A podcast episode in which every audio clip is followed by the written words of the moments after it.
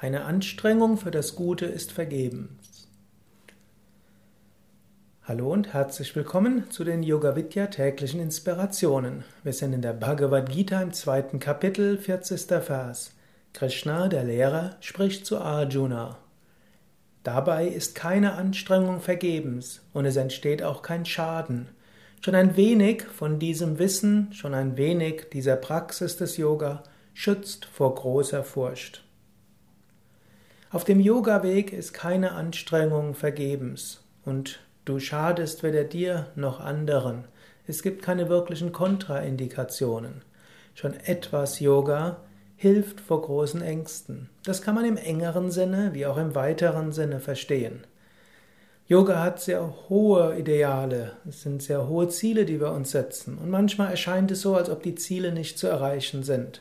Hast du das auch schon gehabt, dass du überlegt hast, jetzt bemühe ich mich bei dem Yoga, aber Samadhi scheint noch in weiter Ferne zu sein.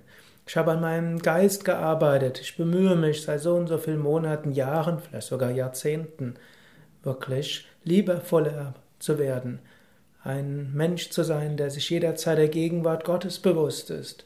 Ich probiere in der Meditation die Grenzen von Körper und Geist zu transzendieren, wirklich diese Unsterblichkeit zu erfahren. Aber wie weit bin ich gekommen? Solche Fragen haben spirituelle Aspiranten manchmal.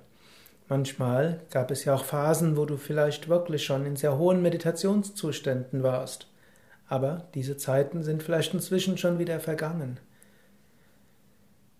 Krishna sagt aber, keine Anstrengung ist vergebens.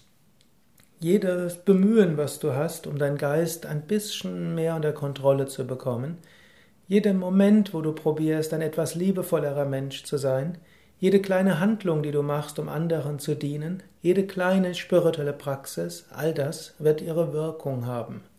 Nicht immer so, wie du es gerne hättest, nicht immer so, dass es offensichtlich ist, dennoch sei dir bewusst, keine Anstrengung ist vergebens, es entsteht kein Schaden. Schon ein wenig Praxis des Yoga schützt vor großer Furcht.